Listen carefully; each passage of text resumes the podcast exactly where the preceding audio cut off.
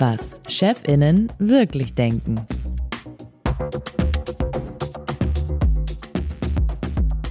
Herzlich willkommen zu unserem Podcast von Zeit und Zeit Online, was Chefinnen wirklich denken. So heißt unser Podcast und wir sprechen in dem Podcast mit Vorgesetzten über Themen, die sie sonst nur ihrem Coach oder vielleicht auch ihrer Familie anvertrauen. Mein Name ist Moritz Müller-Wirth, ich bin stellvertretender Chefredakteur der Zeit und mir gegenüber hier in einem Studio in der Stresemannstraße in Berlin sitzt Leonie Seifert, sie ist stellvertretende Chefredakteurin von Zeit Online. Hallo. Hallo. Unser Gast heute ist Expertin für emotionale künstliche Intelligenz. Vereinfacht gesagt für die Beziehung zwischen Mensch und Maschine. Kann man das so sagen? Ja.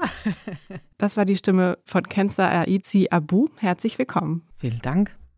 Wir beide haben uns vor dreieinhalb Jahren kennengelernt auf einer Veranstaltung und du hattest gerade nach zehn Jahren bei der Telekom deinen letzten Arbeitstag. Und ich glaube, äh, direkt am nächsten Tag war dein erster Arbeitstag bei IBM, dem US-amerikanischen IT-Unternehmen. War das so, so ein fließender Übergang? Fließender Übergang war es, aber drei Jahren. Jetzt schon länger her, dass wir uns kennengelernt haben? Ja, genau. Aber bei IBM bin ich erst seit anderthalb, deswegen jetzt bin ich ein bisschen mit, mit okay, der Zeit. Da ist irgendwas durcheinander gekommen, Leonie, aber. dann haben wir uns vor anderthalb Jahren, das stimmt, das war mitten in der Pandemie. Wir haben uns vor anderthalb Jahren okay. kennengelernt. So, und ich habe dann noch in der Nacht deinen Lebenslauf gegoogelt und las da unter anderem, dass du aus Marokko kommst. Nach dem Abi bist du nach Spanien gezogen, ohne ein Wort Spanisch zu können und hast dort Elektrotechnik studiert. Nach dem Studium warst du unter anderem in China um Chinesisch zu lernen. Was sonst? Hast bei der Expo gearbeitet und dann ging es nach Deutschland und jetzt bist du, wie gesagt, bei IBM und dort leitest du eine Vertriebsabteilung für KI-Lösungen und führst über 100 Mitarbeitende. Wenn du abends aus dem Büro kommst, kommst du überhaupt aus dem Büro? Ich versuche es jetzt öfter äh, tatsächlich als zuvor. Äh, als ich angefangen habe, durften wir noch nicht ins Büro fahren. Da war komplett von zu Hause und inzwischen fahre ich äh, doch ins Büro und ich genieße den Fahrradweg nach Hause, um ein bisschen abzuschalten. Wenn du gerade auf dem Fahrrad bist und an deine Mitarbeitenden denkst, was ist so der erste Gedanke, der dir in den Sinn kommt? Fehlt dir da irgendwas? Hm. Also ich würde mal sagen, das ist von, von Tag zu Tag abhängig, was ähm, was passiert ist. Ich glaube, pauschal kann ich das gar nicht beantworten. Okay, warum ich das frage? Ja. Ähm, in unserem Vorgespräch hast du gesagt. Thema heute. Ja, ja, das, genau. ich vermute schon, aber ich dachte, das ist dann zu, zu krass, wenn die sagen, ja, jeden Tag muss ich dran denken, dass sie überhaupt nicht empathisch sind mir gegenüber. genau. Im Vorgespräch hast du nämlich gesagt, du möchtest gerne sprechen über 360 Grad Empathie. Und ich dachte, oh Gott, was ist das für ein Thema? Was du meinst, nicht nur die Chefin muss empathisch sein mit den Mitarbeitenden, sondern auch die Mitarbeitenden mit der Chefin. Und das klang so, als würde dir eben diese Empathie fehlen. Genau, aber nicht, nicht immer und nicht jeden Tag. Deswegen, äh, deswegen war es beim, beim vorigen Gedanken äh, auch wichtig, dass ich sage, ja, es ist ja nicht jeden Tag. Aber das ist eine Tendenz, sage ich mal, die ich beobachte und zu der ich mir immer mehr Gedanken mache tatsächlich. Und gerade dann, wenn ich so viel, also aus den Social, aus den sozialen Netzwerken diese Diskurs wahrnehme, was alles die Führungskräfte leisten müssen, ja. Und, und emotionale Führung. Und das finde ich alles toll und, und wichtig. Aber in diesem Diskurs fehlt mir immer die Rückkopplung. Ne? Also es geht immer von, von oben nach unten im Narrativ und da ist keine Rückkopplung von unten nach oben. Und darüber möchte ich aufmerksam machen. Ist das Verhältnis Chef-Mitarbeiter vergleichbar mit der Beziehung zwischen Mensch und Maschine? Also da ist ein Bestandteil daraus, vielleicht, aber nicht, nicht zu 100 Prozent. In manchen Fällen habe ich den Eindruck, dass es vergleichbarer ist mit der Beziehung zwischen Eltern und Kindern. So blöd, wie sich das anhört. Aber ich, ich finde da eher die, die Parallelen als mit, mit Mensch-Maschine. Okay, wir wollen dich jetzt als Chefin besser kennenlernen. ja, es fällt schwer, da zu unterbrechen. Ich fand es ja super, Leonie, als du mir gesagt hast, äh, was ihr besprochen habt, 360 Grad Empathie, dachte ich, voll meins. Äh, Freue mich also sehr. Wir haben uns erst heute kennengelernt, das heißt, es kann auch keine Missverständnisse geben. Und trotzdem sagen wir du, haben wir besprochen. Und wie Leonie gesagt hat, Kenzer, wir haben ja so ein kleines Spiel immer, bevor wir richtig einsteigen in die Debatte. Und äh, da gibt es 15 Aussagen die du bitte mit auf einer Skala zwischen 0 und 10 beantwortest. 0 trifft gar nicht zu, 10 bin ich total einverstanden oder trifft auf mich als Chefin total ja, zu. Ich bin gespannt über die Fragen, weil jedes Mal sind es andere. Ne? Es, es variiert ein bisschen. Das Führungszeugnis. Du willst nicht wissen, wo deine Mitarbeitenden gerade sind und woran sie gerade arbeiten. Zehn. Du willst es überhaupt nicht wissen, ist dir egal?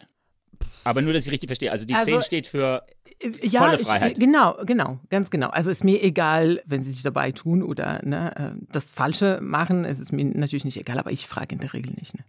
Du bist für deine Mitarbeiterinnen und Mitarbeiter immer erreichbar. Zehn. Wenn Mitarbeitende zu spät kommen, akzeptierst du die vorgebrachte Entschuldigung uneingeschränkt. Wir haben gar kein zu spät kommen. Ihr arbeitet einfach immer. Ähm,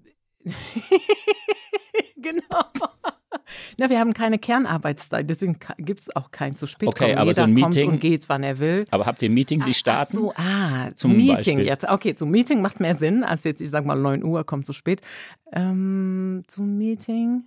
Ja, in der Regel ist die Ausrede nicht so, aber ab, ich sag mal, ab so drei Minuten warte ich nicht mehr, sondern wir starten einfach und derjenige, der oder diejenige, die spät kommt, muss sich dann von deinen anderen briefen lassen, was er oder sie verpasst hat. Okay. Du interessierst dich bei Einstellungsgesprächen auch für das private Umfeld der Bewerberinnen und Bewerber? Ich würde sagen, ja, aber okay, Skala 8. Wenn jemand in Elternzeit geht, freust du dich für den Mitarbeiter oder die Mitarbeiterin uneingeschränkt? Das ist eine Fangfrage. Neun. Also erstmal, oh, mega, und dann scheiße.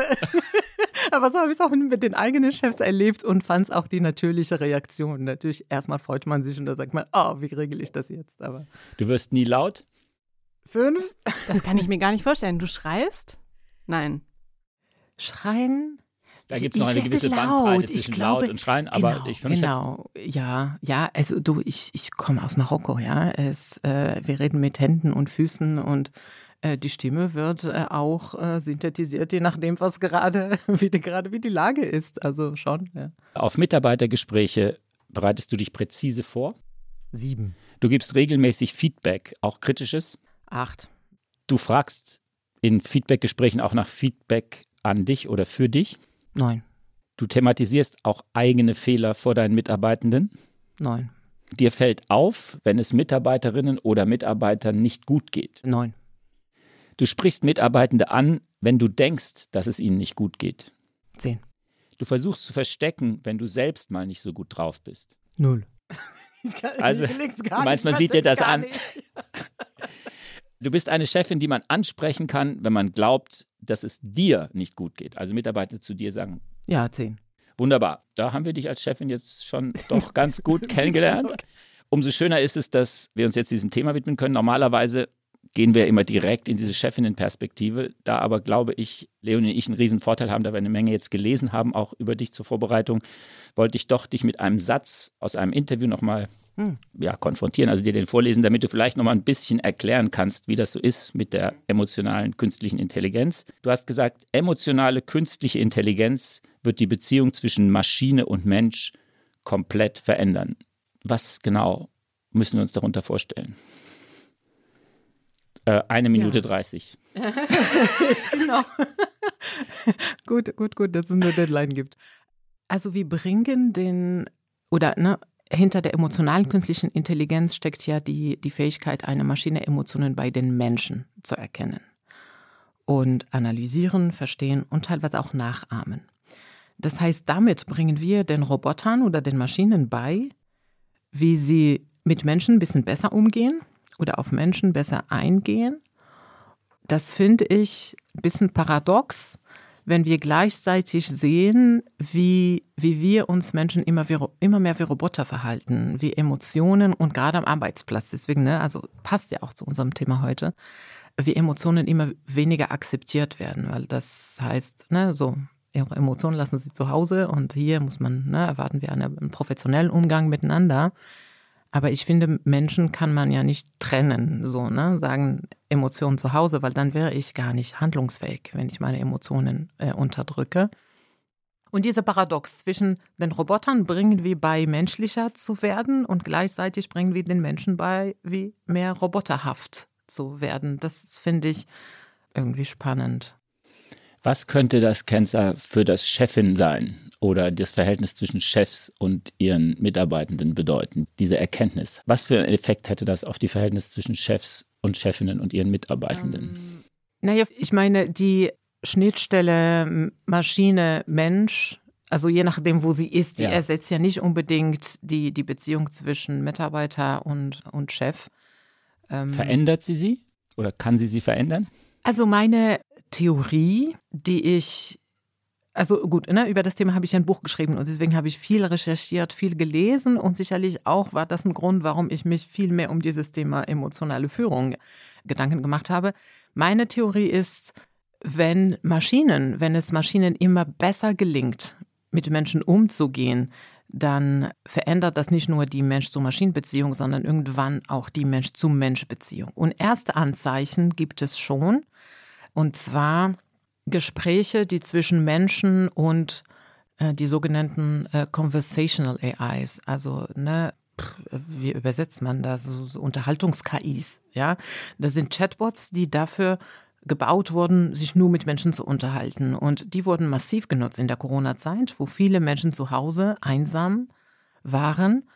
Und dann hat man gesehen, wie auch die Güte der Gespräche sich verändert hat. Ne? Also je mehr Beziehung Menschen zu den Maschinen aufbauen, desto mehr Vertrauen, mehr Bindung, desto tiefer die Gespräche auch. Das heißt, Menschen verraten dann Maschinen auch Sachen, die sie in der Kindheit erlebt haben, zum Beispiel, wo sie auch explizit sagen, sowas habe ich noch niemandem erzählt. Ich erzähle es dir, weil ich dir vertraue und weil ich weiß, dass du mich nicht urteilst.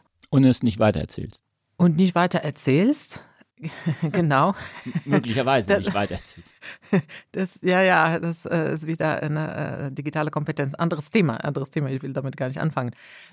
Aber auf jeden Fall, wenn man das liest, und ich meine, das findet man nicht überall. Tatsächlich, ich habe mich mit einem Hersteller von so einer von so einer Technologie unterhalten und der sagt, dass er sowas in den Log-Dateien halt sieht und dass er auch selbst krass findet. Ne? Also deswegen haben wir uns darüber unterhalten und dass er deswegen den Chatbot so baut, dass er sehr sensibel mit solchen Inhalten umgeht und dass er auch die Leute, wenn er das Gefühl hat, sie brauchen psychologische Hilfe, dass er auch sagt, ich bin kein Psychologe, bitte denk dran, ne? wenn du Therapie brauchst, such Hilfe bei Menschen, ich bin kein Mensch und so. Also da ist auch eine gewisse Verantwortung. Das war das Gesprächsthema, deswegen kam ich überhaupt an diese Information ran. Auf jeden Fall zu unserem Punkt, das zeigt für mich, dass wir eine andere Ebene mit den Maschinen erreicht haben, die wir teilweise mit Menschen vernachlässigen oder immer mehr vernachlässigen. Denn wenn Menschen eine Maschine sagen, das habe ich noch niemandem erzählt, aber ich erzähle es dir, weil ich dir vertraue, dann sage ich mir, oh, Moment, da ist irgendwas schiefgelaufen. Ähm, das heißt, es gibt bestimmte Sachen, die wir in, im Umgang mit anderen Menschen uns nicht trauen oder nicht, nicht wohlfühlen äh, zu erzählen. Und das vertrauen wir eher Maschinen an. Und das ist ne, der Punkt, wo ich sage, okay, das heißt, wenn diese Mensch-Maschinen-Beziehung so gut wird, dann wird sie auf kurze oder lange Zeit auch die Mensch-zu-Mensch-Beziehung verändern. Wir wollen über Empathie reden. Kann man Empathie lernen? Als Gute Chefin? Frage. Äh, als Chefin, als Mensch, ob man Empathie lernen kann. Ich glaube schon zu einem gewissen Grad. Also es gibt Menschen, die sehr empathisch sind und Menschen, die weniger. Mit bewusstem Training kann man das lernen, aber wahrscheinlich wird man nicht die hundertprozentige gewünschte Empathie erwarten und ich weiß gar nicht, ob das notwendig ist, aber ja, also aus meiner Sicht, ohne jegliche Expertise zu haben, in dem Fall, ich glaube, das ist eher eine Frage für Psychologe oder so, oder? Keine Ahnung. Von Führungskräften, äh, du hast es eben schon gesagt, wird erwartet, dass sie empathisch sind, empowernd, als Coach den Mitarbeitenden zur Seite stehen, sie fördern, immer freundlich sind, immer ein offenes Ohr haben. Ich finde das grundsätzlich richtig. Du nicht? Doch. Und was daran gefällt dir nicht? Das ist richtig auf dem Papier. In der Praxis finde ich sehr schwer umzusetzen, jeden Tag zu jedem Moment. Und dafür fehlt mir oft die Empathie. Das ist genau der Punkt. Also ich finde, dass die Rolle der Führungskraft wird viel zu viel Wichtigkeit und Verantwortung bemessen, eigentlich viel mehr, als sie überhaupt leisten kann. Und ich finde, die jeder, jeder von uns hat ja eine Eigenverantwortung ne? oder eine Selbstverantwortung, die wir aber auch wahrnehmen müssen. Und mit solchen Aussagen gehen wir das Risiko ein, dass viele denken, ich brauche gar keine Selbstverantwortung mehr haben, denn meine Führungskraft, die muss ja für alle sorgen, deswegen wird sie bezahlt, deswegen kriegt sie auch mehr Geld. Und das ist gefährlich. Wie viel Zeit äh, bringst du auf für deine Führungsaufgabe und wie viel fürs Geschäft? ja, ja, genau. Also Wenn ich das, ich hatte vor ein paar Jahren damit angefangen, mein Color Coding zu machen in meinem Kalender, also meine Termine farblich zu markieren, damit ich das erkenne nach einer gewissen Zeit, weil tatsächlich, man kann ja nicht Buch führen. Ne? Und am einfachsten war es für mich umzusetzen, indem ich die One-on-One-Gespräche, also Mitarbeitergespräche in eine bestimmte Farbe markiere, Kundengespräche in einer anderen, Administrationsaufgaben in, in einer anderen Farbe und so ein bisschen Think in Time, sage ich mal. Und darunter ist sogar die Mittagspause in eine andere Farbe. Und der Urlaub. ja gut, da ist auch Urlaub, bin ich, bin ich raus. und das hat mir geholfen tatsächlich, so, ne, immer wenn ich Revue passiere, äh, tatsächlich ist die meiste Zeit Verwaltung, also Admin leider, und die versuche ich so zu reduzieren. Ich würde mal sagen, ein Tag pro Woche, mindestens ein Tag bis anderthalb, ist Mitarbeitergespräche. Also, und darunter sind ja auch so All-Hands-Call, ne? auch, auch Gespräche für das ganze Team. Dann habe ich eine Sprechstunde mit, dem, mit der ganzen Abteilung, jede zweite Woche, das zähle ich auch dazu. Also es ist schon, es ist schon, es hört sich jetzt vielleicht obwohl, ich wollte sagen, für mich ist es viel, aber es ist sicherlich sehr, sehr, sehr subjektiv. Dennoch, auch diese ein Tag oder anderthalb pro Woche ist nicht unbedingt, ja, Leonie, wie geht's dir heute? Was brauchst du heute, damit du deine Arbeit bewältigen kannst? Weil meine Direct Reports sind ja auch Manager. Sie sind selber Führungskräfte. Das heißt, auch in diesen Gesprächen geht's auch oft auch um Personalthemen oder weiß ich nicht. Also auch Admin-Sachen an sich. Es ist nicht nur Quality Time. Aber wenn du, du sagst ja, dass dir, dass es sozusagen eine Top-Down-Geschichte ist mit der Empathie, wenn ich das richtig verstanden habe. Und du beklagst das, ne? Dass also du anderthalb Tage in der Woche Empathie versprühst, aber zu wenig zurückkommt. Das war doch, ist doch eigentlich die etwas zugespitzte Theorie, oder? Also jetzt nicht bemessen auf die Zeit. Nein, Anderthalb nein, nein, du Tage hast die, pro Woche ist auch nicht wirklich Empathie, weil wie gesagt, da ist ja, ja auch viel, also, viel, ja. Also in den mitarbeitenden Gesprächen. Ich wollte nur mal mhm. die Verbindung herstellen zwischen Geschäft und Empathie. Also Mitarbeitende, denen es gut geht und die das Gefühl haben, ihre Chefin oder ihr Chef ist mit ihnen empathisch zugange, die, die arbeiten doch schon besser auch, oder? Als die Leute, die, die empathielos geführt werden, wäre es jedenfalls meine Erfahrung. Definitiv. Und das ist auch, na, genau, vielleicht ein, ein Kommentar noch. Das ist ja auch nicht in Zeiteinheiten zu trennen, ne? dass ich sage, das ist die Stunde für Empathie, das ist die Stunde fürs Geschäft, sondern die Art und Weise, wie ich Geschäft vorantreibe, kann empathisch sein oder unempathisch sein. Ja, auch wie ich Meetings äh, gestalte und so. Also ich, es ist einfach, wie man sich verhält. Es ist empathisch oder unempathisch. Ich glaube, das kann man nicht in Zeiteinheiten trennen. Das okay. war nur eine kurze Anmerkung. Ja. Aber diese Idee, dass mehr Empathie zurückkommen möge und dass es nicht so eine ein Einbahnstraße mhm. ist, ist das ein Plädoyer dafür, dass von den Mitarbeitenden, dass du noch mehr Zeit darauf verwendest, also wenn, wenn Mitarbeitende auch dir Feedback geben, empathisches Feedback, was, glaube ich, eine ziemlich gute Idee ist, dann wird ja der Empathieanteil deiner Gesamtarbeitszeit noch größer. Ne? Deswegen, ich sage, nee, pass auf, was du sagst. Es ist ja nicht, dass man das Anteil in Zeit trennt. Also es ist alles tatsächlich vermischt. Ähm, Empathie ist für mich nicht nur Feedback, sondern auch in den anderen äh, sich hineinzuversetzen und mit seinen Erwartungen und Forderungen und Umgang auch versucht zu denken, wie wichtig ist es für den anderen und äh, wie fühlt sich gerade diese andere Person und wie gestresst ist sie gerade, dass ich mit meiner Forderung in diesem Zeitpunkt komme. Also es ist wirklich, ne, Feedback ist nur eine kleine Komponente davon.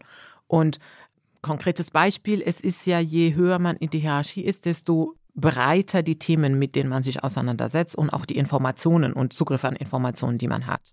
Das heißt, man hat einen viel größeren Überblick als ein Mitarbeiter mhm. unten in der Hierarchie. Also es sollte jetzt bitte nicht, nicht falsch interpretiert werden. Aber so Hierarchien sind nun mal äh, von oben nach unten oder von unten nach oben. Und jeder Mensch denkt natürlich, seine Themen sind gerade die wichtigsten.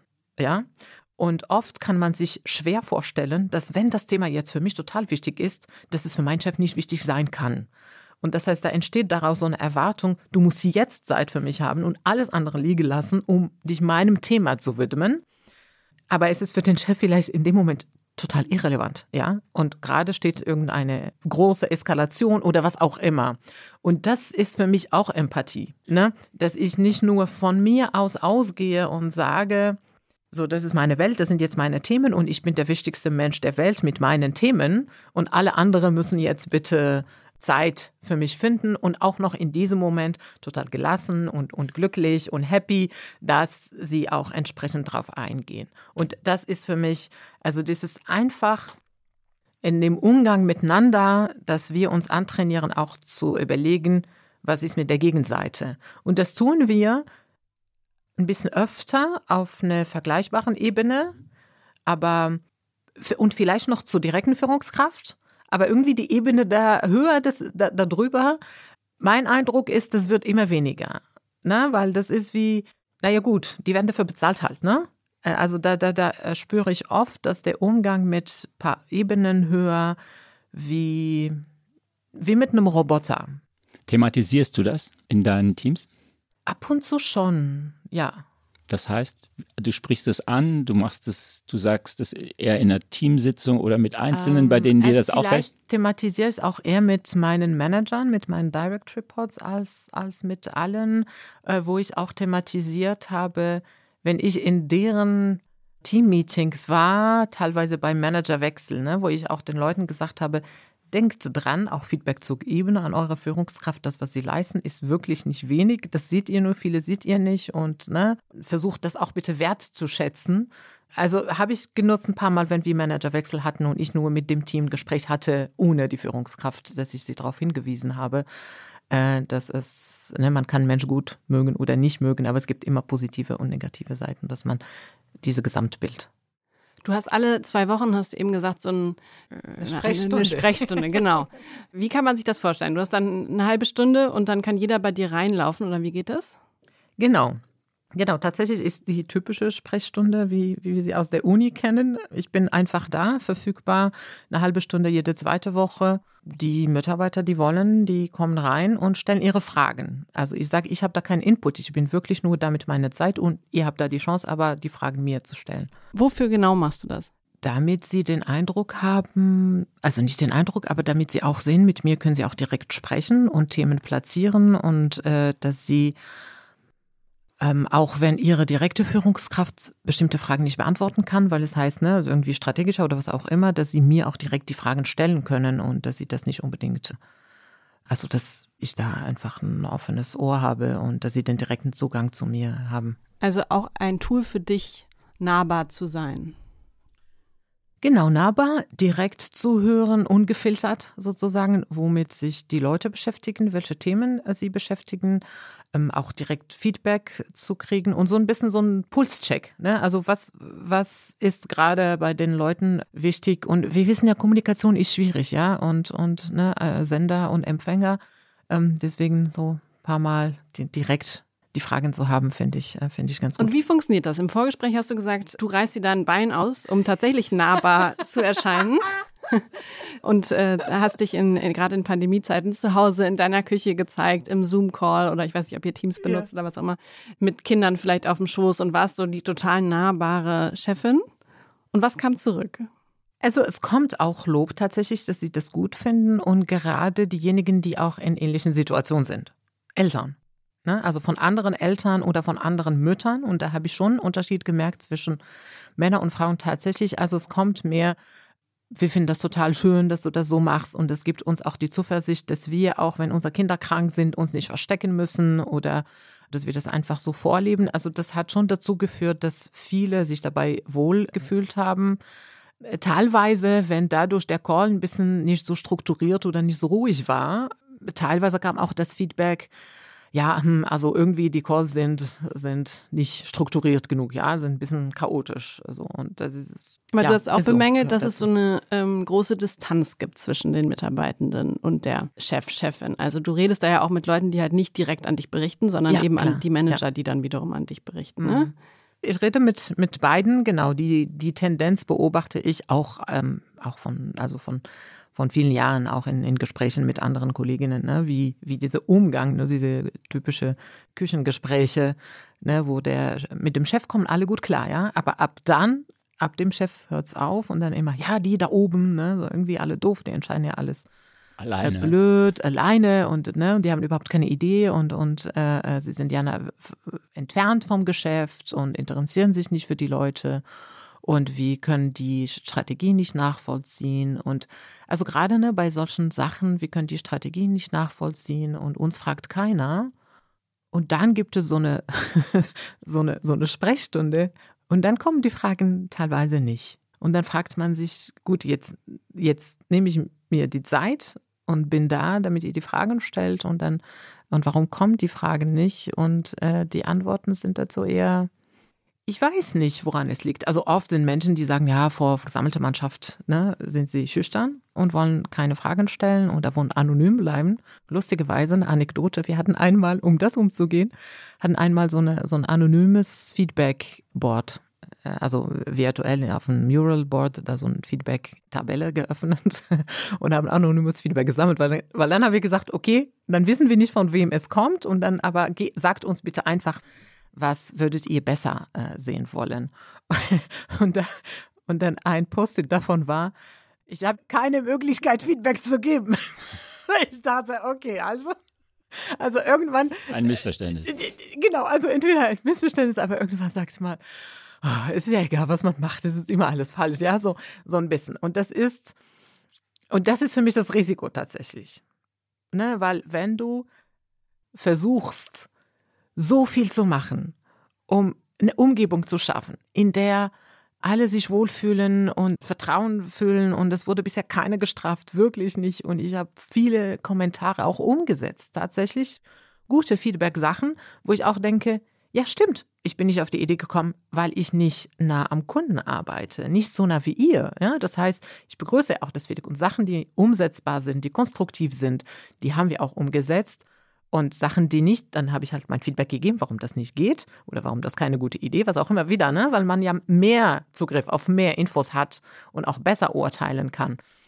Ähm, also ich glaube, dass ich das Umfeld dafür geschaffen habe, Dennoch gibt es immer Menschen, die denken, sie haben keine Möglichkeit, Feedback zu geben oder Feedback wird nicht angenommen, bla bla bla. Und das ist der Moment, wo man auch so ein bisschen kapituliert äh, und sagt, so, ab jetzt ist mir scheißegal. Das möchte ich aber nicht. Und das meine ich, das ist für mich die Gefahr, die eintritt, wenn diese Empathie nicht in beiden Richtungen geht.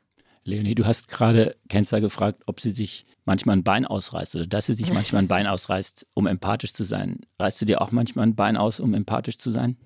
Nee, empathisch, so habe ich es, glaube ich, nicht gemeint. Empathisch bin ich und ich glaube, dich habe ich auch so verstanden, Kenzer, hast du gesagt, hast, grundsätzlich äh, empathisch bist du. Das kann, kann man gar nee, es nicht geht ja um das, Entschuldigung, ich wollte, also es ging ja um nahbar erscheinen, meinst du? Nahbar erscheinen, aber auch sich bewusst konditionieren. Also wir halten uns, glaube ich, alle, ohne, ohne Empathie wird man, glaube ich, nicht irgendwie Führungskraft, aber dieses, wie ich es bei dir auch jetzt verstanden habe, kennst ja, dass man sagt, ich will das jetzt bewusst auch einsetzen oder auch bewusst einfordern. Also die Empathie sozusagen als bewusstes, bewusster Führungsstil. Wie ist das bei dir? Hm, also ich versuche auch nahbar zu sein und, und versuche einen Raum zu schaffen, in dem wir vertrauensvoll arbeiten können. Und dazu gehört das, finde ich, dass man irgendwie eine gute menschliche Beziehung aufbaut und sich da auch jetzt nicht so kalt als Führungskraft irgendwie steif hinsetzt und Distanz schafft, sondern äh, dass man dann, dass man irgendwie nah ist. Und dazu gehören ja auch so Sachen wie ich weiß nicht, zu erzählen, wie scheiße die letzte Woche war, weil ich da einfach mit äh, Grippe im Bett lag. Oder aus dem Urlaub zu erzählen und zu fragen, wie war denn deiner? Und damit man erstmal so reinkommt in ein nettes Gespräch. Das äh, finde ich, kannst du sagen, benutze ich als Tool, aber finde ich, gehört auch einfach dazu für, für ein nettes, nettes Gespräch. So um dann aber zur Sache zu kommen. Und ich kenne aber schon auch dieses Gefühl, was äh, Kenzer beschrieben hat, da, wieso kommt er jetzt gerade nicht zurück? Oder auch was du gesagt hast, die Leute fragen immer, was ist die Strategie? Ihr bindet uns nicht ein. Was ist die Strategie?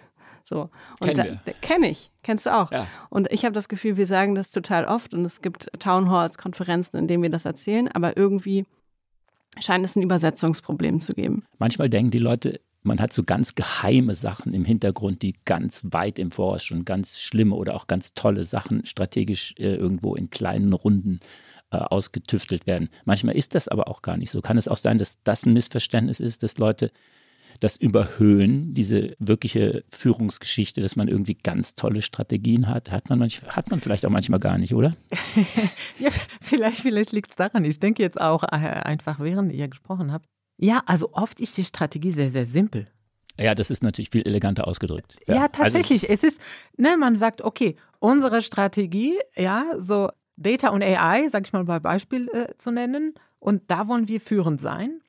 Aber das ist so simpel, dass, das, dass man das nicht als Strategie wahrnimmt. Ja? Aber das, diese Entscheidung, die führt natürlich dazu im, im Unternehmen, im Geschäft. Ne? Die führt dazu, dass man sich für bestimmte Produkte entscheidet, andere ablehnt, für bestimmte Aufträge entscheidet, andere ablehnt, für bestimmte Märkte. Ne? Und dann muss man das Training für die Mitarbeiter, das Enablement, die Fortbildung auch entsprechend organisieren. Also das heißt, auch etwas, was so simples erscheint, bedeutet von Unternehmen aber ein Riesenapparat, was gemacht werden muss, um dahin zu kommen.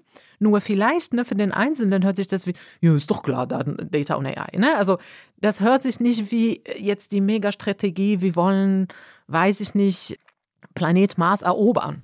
Ja. Ne? Vielleicht, das ist tatsächlich so eine Erwartungshaltung, dass eine Strategie etwas so ein Moonshot sein soll. Ja, geheim vor allem, ganz, ganz. Und ja, vielleicht das und dann, wenn es in allen Folien nur steht, das ist ein Satz oder zwei Sätze, dass das nicht, nicht ausreicht. Und diese Erklärung, wie man dahin gekommen ist, wird in der Regel auch oft beschrieben im Intranet. Ne? Es gibt irgendeinen Blogartikel vom CEO oder dazu, wie kann man dazu. Aber man nimmt sich keine Zeit, das zu lesen, man geht auch nicht in die Sprechstunde vom CEO, um die Frage zu stellen oder die Antwort zu hören. Und dann kommt, ne, wenn es eine Pulsbefragung gibt, wie verstehen die Strategie nicht? Und dann fragt man sich, was ist die Erwartung, dass der CEO jeden Einzelnen, diesen mhm. über 200.000 Mitarbeiter anruft und ihnen das höchstpersönlich erklärt? Oder was ist die Erwartung? Ne? Und, und das meine ich, dass oft einfach eine Erwartung da oder beziehungsweise, dass man sich überhaupt keine Gedanken über, über die Erwartung macht, sondern einfach nur ein bisschen im Küchengespräch meckert. Und im, diese Küchengespräche sind ja wahnsinnig wertvoll, ja.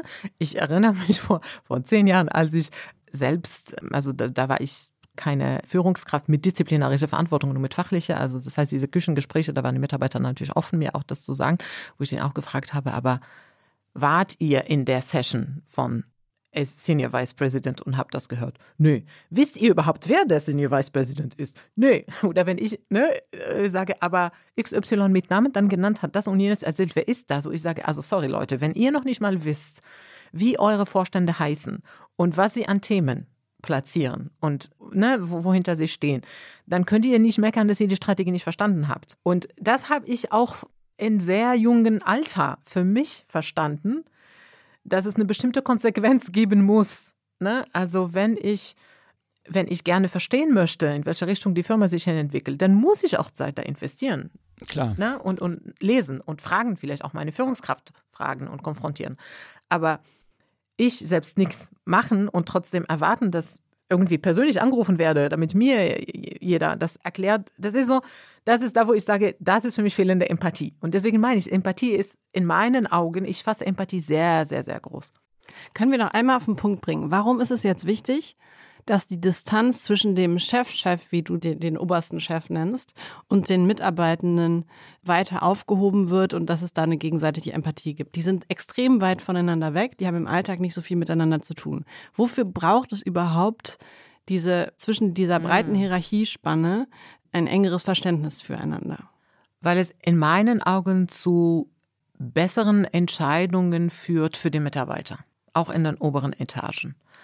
Und das ist der Punkt, wo ich sage, ich finde es gefährlich, wenn es den oberen Führungsetagen null Empathie gegenüber gezeigt wird, weil dann irgendwann kommt diese Resignation. Es ist egal, was man für die Mitarbeiter macht, sie meckern immer dann machen wir das, was für das Geschäft gut ist. So, das ist natürlich eine sehr übertriebene Aussage gerade. Also äh, so ist das natürlich auch nicht äh, in der Praxis. Äh, dennoch, ne, ich übertreibe, damit mein Punkt klar wird.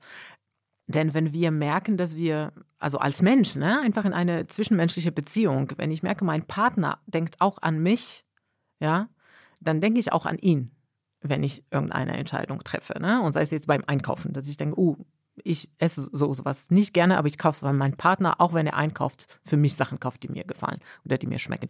Und so ist es bei Restrukturierungen oder Trainingsmaßnahmen oder was auch immer. Ne? Wenn, man, wenn man sieht, dass die Mannschaft auch sich als Mannschaft sieht und nicht nur als Konsument, dann fallen andere Entscheidungen. Und das ist in meinen Augen total wichtig, wenn wir allgemein ja in der Welt für eine bessere Führung sorgen wollen. Für, für, für ein, wir, reden, wir reden alle über Leadership, ne, im Gegensatz zu altem Management, sage ich mal. Und wollen alle eine partizipative Führung haben, wollen eine emotionale Führung haben und wollen alle viel mehr, also viel flache Hierarchien. Und wir wollen alle die Verantwortung haben, klar, aber damit das funktioniert, muss es in meinen Augen auch mehr geben und nehmen stattfinden. Werbung. Diese Woche in der Zeit? Die Bücher des Frühlings. 16 Seiten blühende Fantasie. Von gefährlichen Liebschaften, einer Flucht auf dem Mississippi und magische Erzählkunst. Das Literaturspezial zur Buchmesse in Leipzig. Die Zeit, Deutschlands größte Wochenzeitung. Jetzt am Kiosk oder direkt bestellen unter zeit.de/slash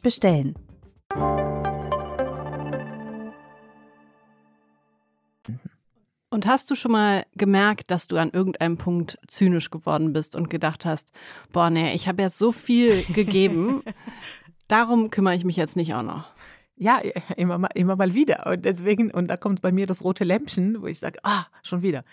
Ja, also vielleicht eine, eine Situation, Mitarbeiter wollte sich in ein, ein Pro Bono-Projekt engagieren, also ohne, ohne ähm, äh, zu bezahlen für eine gemeinnützige Organisation. Und sowas versuchen wir schon zu unterstützen, klar.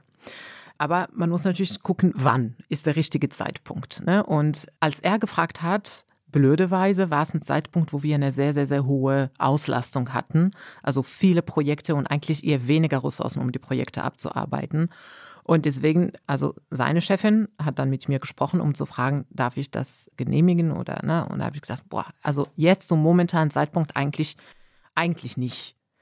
Ja, und dann hat sie versucht, so mich zu überzeugen, warum das Wichtige. Und da habe ich gesagt, was habe ich davon? Ne? Also ganz klar, wie jeder Verhandlung. Und da meinte sie, du hast einen zufriedenen Mitarbeiter. Und mein Impuls war, es ist wurscht, was man für sie macht, die sind nie zufrieden. Und ihre Reaktion war, stimmt, du hast ja recht. Und in dem Moment habe ich gedacht, nein, also ich möchte nicht, dass wir dahin kommen, dass ich und sie so eine Reaktion haben. Ne?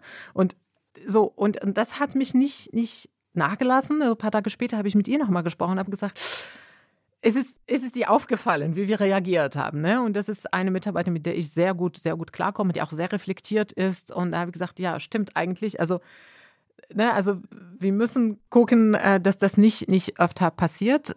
Wir haben in dem Fall das trotzdem leider nicht genehmigen können, weil, wie gesagt, äh, mit der Auslastung wäre es, wäre es nicht gegangen. Da haben wir gesagt, okay, vielleicht zum späteren Zeitpunkt. Aber diese Reaktion, dieser Impuls, das kam von mir und von ihr. Und das ist da, wo ich sage, das, das finde ich das Gefährliche. Weil dann, wenn man diesen Sättigungsstatus erreicht, dass man sagt, es ist eigentlich egal, was man macht, die sind nie zufrieden, dann wird man sich nicht mehr bemühen. Und da hat keiner was davon. So. Moritz, du, entschuldige. Damit das Mitleid mit den Führungskräften nicht überhand nimmt jetzt in diesem Podcast, ähm, wollte ich jetzt mal fragen, also Vielleicht haben Zuhörerinnen und Zuhörer das jetzt verfolgt und denken sich, ah, gute Idee. Das stimmt. Meine Chefchefin oder mein Chefchef, der hätte jetzt mal ein bisschen mehr Empathie verdient. Keine Ironie. Wie mache ich das dann? Also, der gibt vielleicht keine Sprechstunde in dem Unternehmen oder so. Schreibe ich, äh, eine schreibe ich eine SMS, eine E-Mail, ja. ähm, nehme ich den mal in den Arm im Gang und sage, du bist ganz toll. Nein, wirklich keine ja. Ironie. Das ist ja manchmal nicht so leicht diese Hürde zu überwinden, kommunikative Hürde. Ich meine, zu einem Chef zu gehen und zu sagen, hey, ich wollte nur mal sagen, cool. 90 Prozent der Leute denken wahrscheinlich, ich will doch nicht rumschleimen. Nachher denkt ja, so, was ist denn da los? Ich, genau, das finde ich, deswegen habe ich gelacht, das finde ich genau das Lustige, dass viele das mit Schleimen interpretieren. Ja? Manche, bei manchen ist es ja auch so, aber die meisten wahrscheinlich fehlerhafterweise, ja? Ich, ich finde schon, also es ist ja auch die Art und Weise, wie man schreibt. Also solche E-Mails oder, oder Slack-Nachrichten bekomme ich auch von einigen Mitarbeitern. Ne? Dass es heißt, es muss nicht sein, ach Kenza, ich finde dich toll, ne? sondern diese Aussage von dir in diesem Call oder in diesem Meeting fand ich gut und wichtig. Ja, also konkretes Feedback zu bestimmten Inhalten kann man ja auch machen. Oder ich finde gut, dass du dieses Thema angesprochen hast, weil es ne so the elephant in the room, alle vermeiden das, aber du hast es direkt angesprochen und du hast es erklärt, das fand ich gut. Oder ich fand gut, dass du mit deinem Krankenkind im Meeting warst. Also konkrete Sachen, das gibt diesen Eindruck, ah ja, okay, ich mache ja nicht alles falsch, weil Also äh, eigentlich, ne, wie, wie sagt der Schwabe, ähm, nicht, nicht gesagt ist gut gelobt oder wie, wie heißt das? Ach, ich arbeite mit Schwaben, aber Das ich habe den auch der Spruch, Hamburger sein. den, den Spruch vergessen. Nicht gesagt ist Also nicht, nicht gemeckert ist genug gelobt. Ja, so, ja. so in die Richtung. Ne? Das Ja. heißt, wenn man keine negative. Kritik bekommt, das heißt schon mal, dass man einen tollen Job macht, ja. Also Aber dies ist hey, ein Appell, Kenzer, Ja. äh, das muss man ja auch dann sozusagen verarbeiten können im Sinne von Antwort geben. Also es ist ein Appell an mitarbeitende Chefinnen und Chefs, einfach äh, Feedback zu geben. Kritisches, empathisches und du würdest sagen, das ist eine Sache, die dann im Grundsatz eine positive Wirkung hat. Also ich finde, das Zeichen muss vom Chef kommen. Ich kann doch nicht einfach anfangen, äh, eine persönliche Bindung herzustellen zu meinem Chef-Chef, ob ich den jetzt auf dem Flur begegnet, i- ihm eine E-Mail schreibe oder wie auch immer. Ich weiß doch gar nicht, dass der das will. Ich finde, das ist wirklich zu viel verlangt von den Mitarbeitenden. Ähm, Warum? Naja, stell dir vor, du hast so einen extrem distanzierten Chef. Aus welchen Gründen auch immer, weil der vielleicht ganz tief mit im Kopf in der Strategie und mit der, mit der Jahresplanung ähm, beschäftigt ist. Du hast eben auch gesagt, man erwischt die dann häufig in einem falschen Moment. Also ich komme mit meinen Problemen zu denen, aber eigentlich sind die gerade mit ihrem Kopf wo ganz anders. So ist es aber ja auch, wenn ich denen irgendwas rückmelde. Die sind irgendwo, keine Ahnung, ob der jetzt möchte, dass ich was Nettes sage oder nicht. Das finde ich nicht. Also ich finde, jeder Chef ist ein Mensch und Mensch mögen gerne Feedback. Und das ist etwas, was ich auch irgendwie aus der Kindererziehung gelernt habe. Positive Reinforcement. Ne? Also wenn man positives Feedback gibt, entsteht eine bessere Leistung. Das ist das, was wir machen müssen als Chefs, ja. Ne? Also nicht nur kritisieren, sondern das Beste rausholen. Und in die andere Richtung geht es genauso. Wenn die, diese Distanz da ist, man kann eine Feedback, eine E-Mail schreiben, eine kurze E-Mail im Betreff Danke. Ich sage dir zu 100 Prozent, diese E-Mail wird gelesen. Egal von wem. Egal von Mhm. wem. Bis Rainer Esser, der liest die E-Mail, ja? Das ist unser Geschäftsführer der Genau. Zeit. Und, äh, und vielleicht mit der Zeit, Leonie, wird dieser Chef weniger distanziert. Und wie trete ich locker auf, wenn der mich aber eigentlich einschüchtert? We- Wenn er dich einschüchtert. Also unbeabsichtigt einschüchtert. Also du fühlst dich eingeschüchtert. Ja, ich finde mich also eingeschüchtert. fühlt, sie fühlt Ich meine sich eingeschüchtert. übrigens nicht Rainer Esser. Das ist auch, passiert jetzt nicht alle fünf Minuten, dass du dich eingeschüchtert fühlst, aber trotzdem kann man es mal fragen. Finde ich auch, in, nein, man fühlt sich, ein, es gibt ja Mitarbeitende, die Ich kenne dieses Gefühl nicht. Es ist wegen, also keine Ahnung. auch von deinen Mitarbeitenden nicht? Ich fühle, nee, nee, nee, nee. Ich fühle mich selbst von niemandem auf diese Welt eingeschüchtert. Deswegen kann ich die Frage gar nicht beantworten. Also, wenn ich etwas zu sagen habe, sage ich jedem, egal wer das ist. Okay, dann hast du einfach, bist du mit einem unglaublichen Selbstbewusstsein gesegnet. Ich glaube, viele Menschen kennen es, sich manchmal eingeschüchtert zu fühlen. Und ich finde auch, das Thema Augenhöhe scheitert halt am Ende immer an Hierarchie. Ja, es gibt keine Augenhöhe zwischen mir und meinem Chef-Chef, weil es immer eine harte Hierarchie zwischen uns gibt. Deshalb kann ich noch so freundlich sein und äh, ihm auch mal positives Feedback geben und versuchen, auch von meiner Seite aus das Gespräch auf so eine menschliche Ebene zu heben. Und es liegt nicht nur in seiner Verantwortung, sondern auch in meiner, ne? so habe ich dich ja verstanden. Aber es gibt immer ein Machtgefälle zwischen Mitarbeiter und Chef-Chef. Und deshalb kriegt man nie eine Augenhöhe hin. Ja, das ist interessant. Ich glaube, so haben wir bisher Führung gelebt in den letzten Jahren. Und was wir heute predigen, ist genau das Gegenteil. Wir wollen nicht, dass Hierarchie gleich mit Macht zu setzen ist. Ne? Die Mitarbeiter verlangen ja auch wenig Macht und wenig Hierarchie. Das heißt, vielleicht in meiner Branche, IT ist natürlich auch extrem. Ja, ähm, wir müssen da die Mitarbeiter sehr gut behandeln, damit sie bleiben.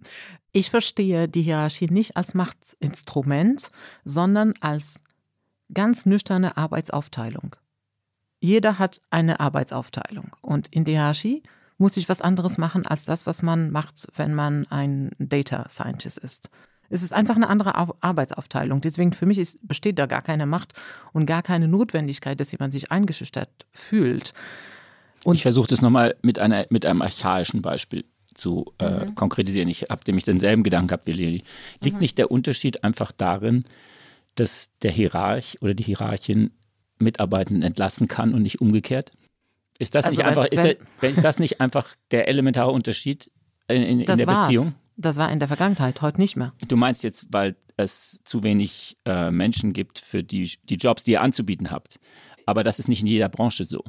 Äh, ja, aber Moment mal, dass man, also legal gesehen, darf eine Führungskraft einen Mitarbeiter kündigen. In der Praxis bei großen Unternehmen mit einer Bittebestimmung ist es viel einfacher, dass ich als Mitarbeiter kündige als andersrum. Nein, also, aber du hast, vorhin das, du hast vorhin dieses nette Wort Restrukturierungsmaßnahme ähm, verwandt, mhm, beiläufig. Also wir wissen doch alle, worum es geht. Es geht darum, dass manchmal einfach Unternehmen sich von Mitarbeitenden trennen müssen, weil der Markt, die Märkte nicht mehr stimmen und so weiter. Und mhm. du entscheidest das und der Mitarbeiter, die Mitarbeiter entscheidet das nicht. Also das ist doch einfach die, da ist doch eine, eine klassische Hierarchie im Sinne der Abhängigkeit. Logisch können auch Chefchefs rausfliegen und logisch können auch mhm, Mitarbeitende mm, kündigen mm, und logisch mm. kann der Betriebsrat per Mitbestimmung Kündigungen verhindern, Gott sei Dank. Aber es ist doch ein ganz klares Gefälle in dieser Entscheidungspyramide. Also in meiner Branche, wie gesagt, das hat sich total umgedreht. Äh, Restrukturierung gibt es natürlich, aber es ist ein, Arbeit, es ist ein totaler Arbeitnehmermarkt, definitiv. Und auch bei Restrukturierung ist es ja ein Sozialplan. Das ist ja nicht, dass die Leute, äh, also ne, das wird ja alles sozialverträglich äh, äh, verhandelt. In der Regel, also gerade in der Branche haben die Leute null Probleme, woanders einen Job zu finden. Also es ist in meinem Fall definitiv ein Arbeitnehmermarkt, definitiv. Und da ist die Macht fast umgekehrt. Ja, interessant. Heißt Empathie, kennst du auch Schwäche zeigen? Für mich auch. Und das tue ich auch, deswegen habe ich vorher wahrscheinlich auch zu schnell Null gesagt. Ich versuche natürlich auch, ähm, meine, meine Emotionen zu kontrollieren, ist ein schwieriges Wort, aber natürlich, ne, es ist ja nicht, dass ich in jedem Meeting reingehe und, und rumschreie, wenn ich äh, wütend bin.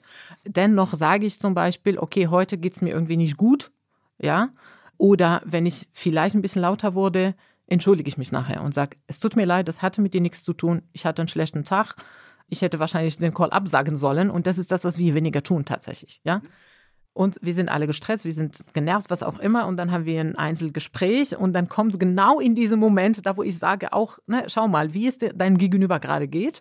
Aber so genau, da bin ich genervt und dann kommt eine, Forderung wie, ich hätte jetzt gerne Tampons. Und dann sagst du, okay, jetzt hör's auf. So. Und würdest du sagen, Mitarbeitende sollten das genauso machen? Äh, Gespräch mit dir oder äh, Teamsitzung oder Meeting ruft dich danach oder schreibt dir eine Slack-Nachricht, sorry, war nicht so gut drauf, das ist jetzt sozusagen wieder Service-Teil. Ist das was, was du empfehlen würdest, auch diese Schwäche zu zeigen und dann zuzugeben? Oder ist das, was einen als Mitarbeiter auch wirklich schwächen kann? Also ich würde mal sagen, das schwächt mich als Führungskraft noch mehr, als es ein Mitarbeiter tut. Ich würde sagen, in dem Zusammenhang bin ich der Meinung, das muss jeder Mensch machen, weil wir mit Menschen zu tun haben. Also klare Empfehlung zu, zu sagen, der, ich war heute nicht Rolle. gut, sorry, starten wir nochmal neu. Ja, Oder, ja, also das gehört für mich als, als, als Grundlage. Und, und auch hier, ne, wegen Schwächen, äh, Moritz, ein Kommentar. Tatsächlich diese Art und mhm. Weise zu sein, die kommt nicht überall gut an. Und das habe ich auch selbst erlebt, wo es bei einigen Menschen als Schwäche vorkommt. Ja. Wo mir auch fehlende Leadership, äh, also wie sagt man, gesagt wurde. Mhm. Äh, und ich dachte, oh, interesting. Ne? Also Schwäche zu zeigen ist nicht bei allen, kommt nicht bei allen gut an. Und diese Art und Weise zu sein, ist nicht mit allen Menschen kompatibel. Und da muss man auch schauen, mit welchen Menschen klappt das und mit welchen nicht. Und da ist auch jeder in der Freiheit zu sagen, boah, mit so einem Mensch möchte ich arbeiten oder möchte ich nicht. Ja. Ja, stimmt. Das ist auch meine Erfahrung, dass dieses Werkzeug über eigene Fehler zu sprechen, damit wir eine Kultur schaffen, in der man über Fehler reden kann, weil wir wissen, das macht kreativer und produktiver, dass das häufig gar nicht funktioniert. Ich kann noch so viel über meine Fehler sprechen. Mir erzählen die Leute ihre Fehler nicht. Also nicht alles, hängt wieder davon ja, ab. Und nicht alle Menschen oder nicht alle Fehler. Ah, und, und weißt du, was der, was der erste Impuls der Leute, wenn sie so eine Aussage hören? Ja, dann ist die nicht authentisch.